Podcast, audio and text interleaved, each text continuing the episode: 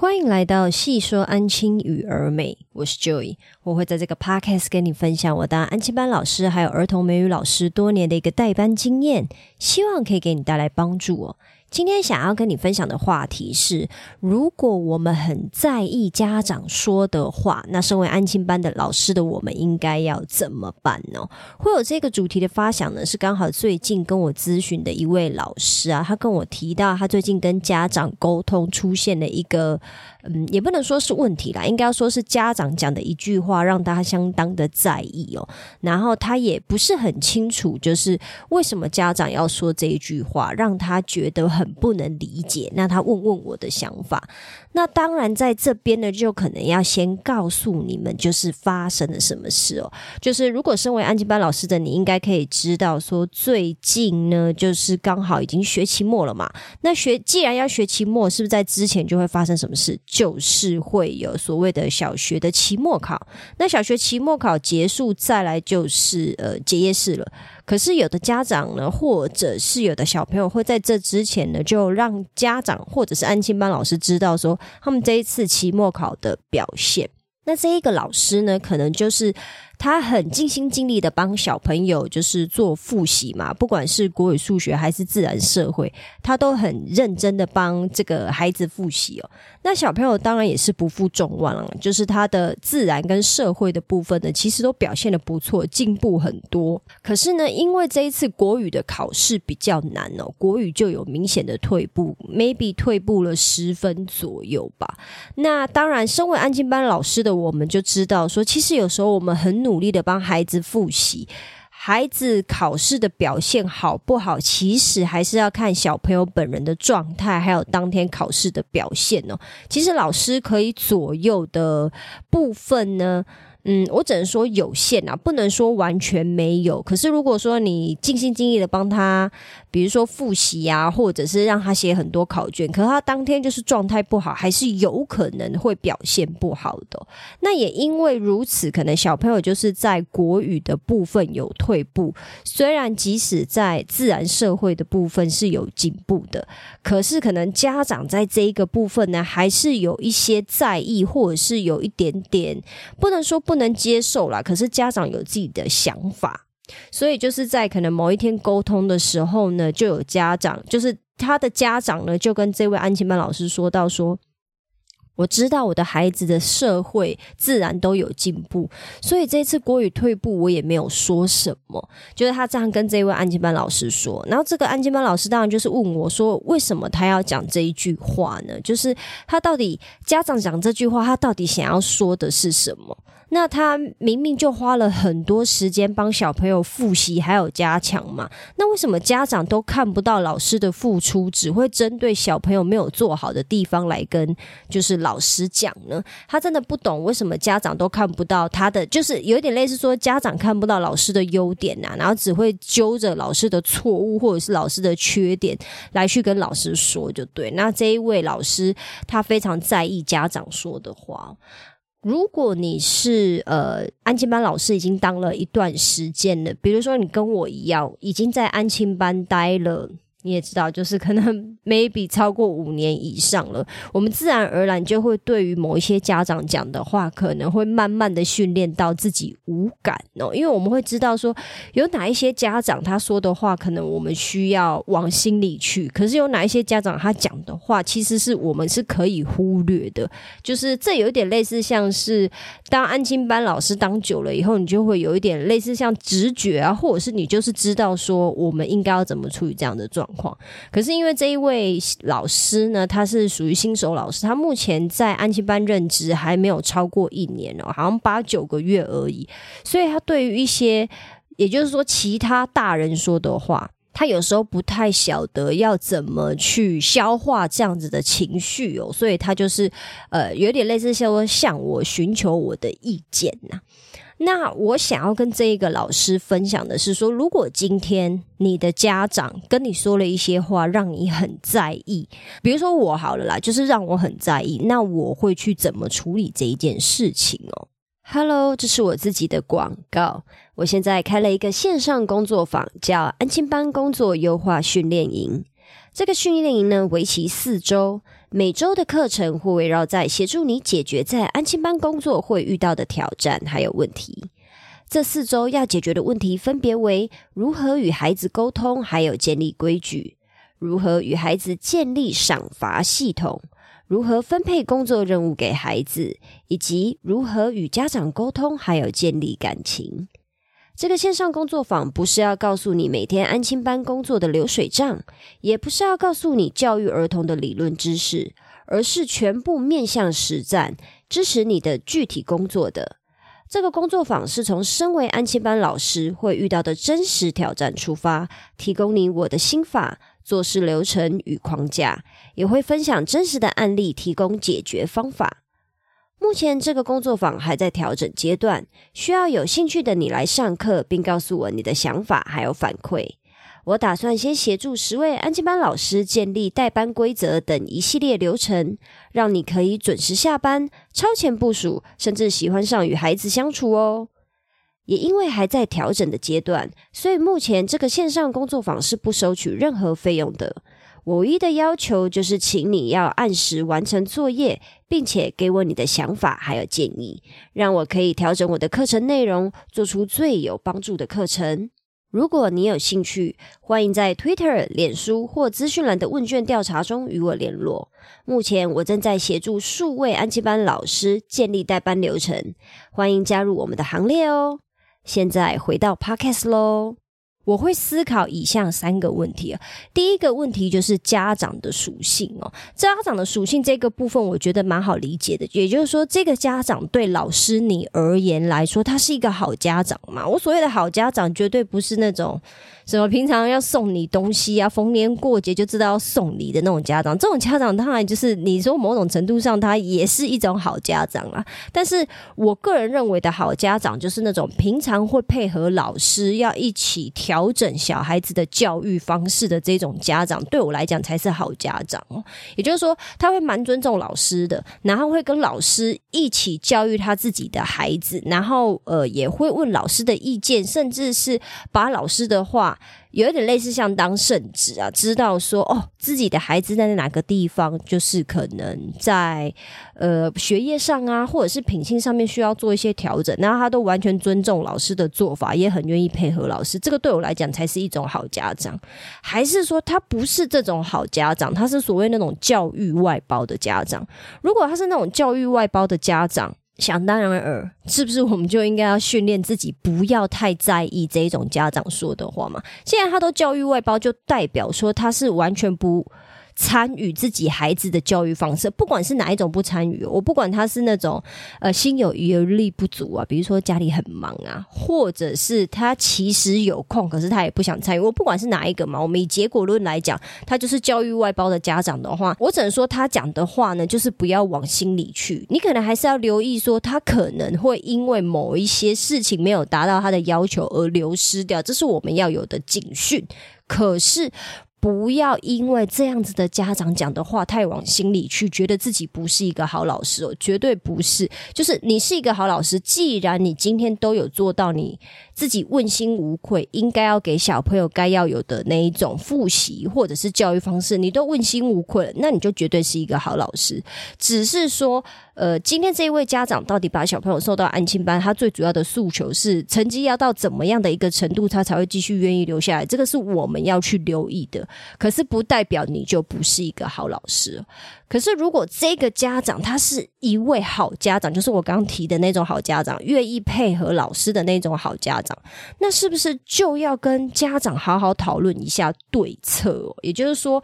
针对孩子这一次，呃，自然社会的部分既然有进步，就代表我们现在的复习方式小朋友是可以接受，然后也对他是有正向影响的嘛？那国语的退步有没有什么样子的对策呢？我觉得这是可以跟家长讨论一下的。所以你可能要先去想一下第一个问题，就是家长的属性到底值不值得你因为嗯他讲的这些话而让自己不开心，或者是改变自己的。嗯，你知道代班方式哦，再来第二个问题就是所谓的解决方案哦，就是应该要说不管啊，不管说是哪一种家长，我们刚刚讨论了两种家长嘛，一种就是教育外包的，一种就是好家长会配合老师的。不管是哪一个家长，其实我都会建议老师你要给对方解决的方案哦。比如说这次国语比较难嘛，那孩子到底是所在国语的测验里面哪一个部分错的比较多呢？然后老师去思考一下，说在你可以接受的时间范围内，有没有什么方法是可以。可以帮助孩子解决这个问题的。那因为我不晓得这次的国语测验比较难，这一位孩子他到底是哪个部分出现了错误嘛？这个我是不清楚的，所以我这边只能做一个假设。假设说是造句好了，假设他造句超级无敌烂，因为我觉得造句真的是很多孩子的造门呢，尤其是照样造句。我觉得如果只是一般的造句那还好，可是照样造句，连我自己的 照样造句都挺烂的，都还需要一些协助。那假设是造道具的话，是不是可以让每天呃孩子练习一题呢？就是说，让你的小朋友每天在联络部练习一题造句，然后你批改完以后回去给家长签名，或者是假设说他是国语的阅读测验好了，比如说真的超烂，阅读测验考两篇两篇全错，假设有这么疯狂的国小的话，那是不是可以让小朋友每天练习一篇阅读测验，然后一样你批改完，然后请他订正完以后，一样回家请家长签名呢？假设你今天就是小朋友退步的这个部分，你需要家长的协助，那就可能需要请你把解决方案想呃解决的方案想好一到两个，然后去跟家长讨论哦。就算就算今天你遇到的家长是那种教育外包的家长，也就是说他根本就不会帮你的忙，可是起码这真的是起码你已经让家长知道说你有在想办法要解决，不管这个办法到最后会不会成功，你都有开始想要处理这一件事情哦，然后你想要调整目前跟小朋友复习的一个做法。家长势必也会感受到你的用心，就算退一万步来讲，家长感受不到你的用心好了。我觉得就是讲很坦白的一句话，你都可以跟你的主管交代说：“哦，这个孩子目前遇到什么状况，然后家长好像不是很开心，也不是很满意。可是你要想办法要去解决这个问题，你做了什么事、什么事？可是家长可能没有办法配合，所以你把这件事情先如实的告知你的主管，起码让他有一个心理准备，知道说。”说这个小朋友需要特别留意一下，然后家长他也不愿意帮忙。那如果遇到这种不愿意帮忙的家长呢？未来如果真的流失了，我相信呃，主管在某个程度上也不会太责怪你哦，因为其实即使我们安亲班的工作是希望可以帮家长处理掉大部分的问题哦，一定还是有某种部分是我们没有办法协助的，也就是。家长对小朋友的教育这一块，只能靠家长自己去努力啊！完全外包真的是不行的，真的是没有办法。这件事不是长久之计。只要是做了很久的主管，我相信他们一定都知道这件事情，所以他们应该也是可以慢慢的接受，说你有想要好好处理这件事情，可是是家长不愿意配合。再来第三个。呃，问题，也就是说，第三件事啊，应该我觉得这应该比较不算问题。第三件事情呢，是我要以一个听起来让人觉得可能有一点不爽，或者是会让人家觉得呃没什么。就是不喜欢听，因为我们都其实我们不太喜欢听什么老人家的建议嘛。但是我这边可能还是要以过来人的身份给你一个建议，就是说，其实家长愿意表达是一件好事情哦。他如果愿意让老师知道他很在意的地方，这个对老师来说是好事。我的意思不是说，如果家长。嗯，这样子跟你说是正确的，就是说我不是说他对你说那一句话说哦，所以我们这一次呃，就是小朋友国语退步成这样，我们也没说什么。我不是说他这样子讲是正确的，而是家长有时候说出来的话，他真的会让老师很灰心，因为我们就是没有办法控制他的嘴嘛。简单说，我们就是没有办法控制另外一个大人的嘴啊。那我们要怎么样？我们就是只能训练自己如何思考嘛。可是如果今天家长表达出来，他愿意表达出来，是不是就代表说？他他起码还愿意让老师知道他在意的事情，或者是他愿意跟老师配合，或者是他愿意继续待在这个安亲班。我为什么会这么说呢？是我这学期呢有一个家长，就是这个家长呢，就是也因为我带我现在这个班才带一年嘛。那我明明就是跟这个家长沟通好，说，诶，他跟我说他的孩子只要顾好英文就好，因为我这边是全美的英文安亲班。然后他就说，只要我把小朋友的英文顾好就好啊，功课就回家写。那我也如期照做了，尤其这一整个学期，就是他只要英文有弄，他就是英文一定要弄好才可以回家，因为他是会回家补额外补家教、补数学的孩子，所以有时候时间会很急迫，他是必须要准时离开的。那小朋友的英文其实是有进步的，家长也有感受到。结果这个学期末真的就是在我两个礼拜前呢，妈咪就是他，我这一位家长。他就忽然没有交注册费，就是没有交下学期的注册费，他就是不读了。他就是这么突然的不读，然后我也是一脸傻眼。然后后来就后后面的追问，还有我的主管去追问家长以后，才知道说，其实这个妈咪根本就非常非常在意小朋友功课没写完就回家。可是这个家长一直以为我们这边就是纯美语的。你知道补习班，所以是没有在管功课的。他一直以为我们这边是不帮人家看功课，可是我这边是我这呃，我我一直以为是他只要顾好英文，所以功课不写就是没关系，回家再写就好了。结果呃，这个家长他当然就是这一学期他都没有讲说他有遇到这个困扰，或者是学校老师跟他讲说小朋友功课没写完这件事情，他就是完全没有提，直接学期末决定就要换安亲班。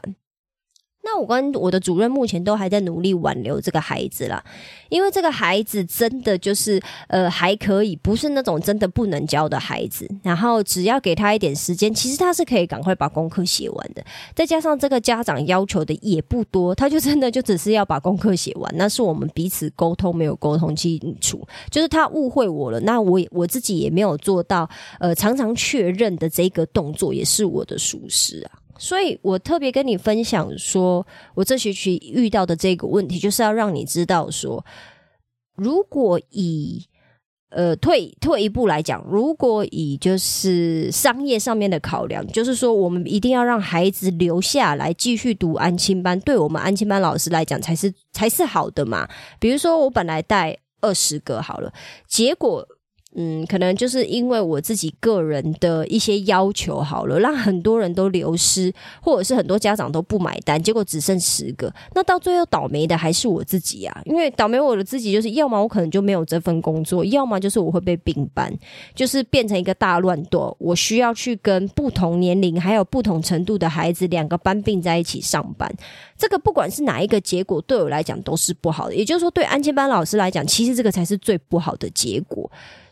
当然，我自己也是完全可以理解，说，呃，你知道，学校为了商业上面的考量，把很多程度不适当的孩子摆在一起，这个我也完全可以理解。所以我这边主要是想要跟你分享的是说，嗯，有时候我们换一个角度想，如果你的家长都还愿意讲难听点抱怨好了，或者是就是跟你讲一些他不满意的事情，其实真的就是闲货才是买货人呐。就是他会愿意跟你讲，或者他今天就是想要讲，不管他不管他的用意是什么，是他想要侮辱你，还是说他是真心的想要跟你沟通，我不晓得。但是如果他今天还愿意这样子讲的话，都代表说你还有机会让这个孩子继续留在你的班级，然后你也才有办法继续帮家长服务，你也才可以继续做这一份工作。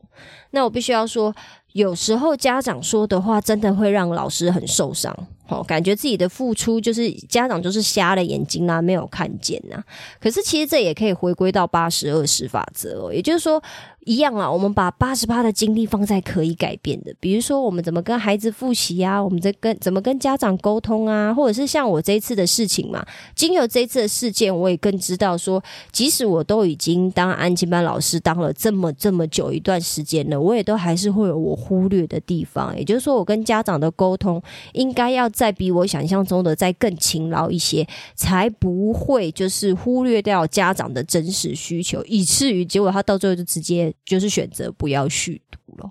再来就是另外那二十趴不能改变的啊，比如说有一些就是可怕家长的嘴巴，那我们就是要慢慢的练习，不要去在意它哦。那我到现在也都还在练习，那希望就是身为老师的你呢，我们就可以一起努力哦。以上就是我今天的分享啦，希望我今天的分享对你有帮助。如果你有其他想法，或你希望我针对今天的主题或内容中的哪个部分做更深入的讨论，也麻烦你在评论区留下你的想法哦。如果你喜欢我今天的分享，也麻烦你在 Apple Podcast 或 Spotify Podcast 留下五星好评，并且把这一集分享给其他的朋友知道哦。我知道你的生活非常忙碌，所以我非常感谢你花时间听了这集 Podcast。有你的支持跟分享，是我创作最大的动力。那我们今天就先这样喽，我们下次见，拜拜。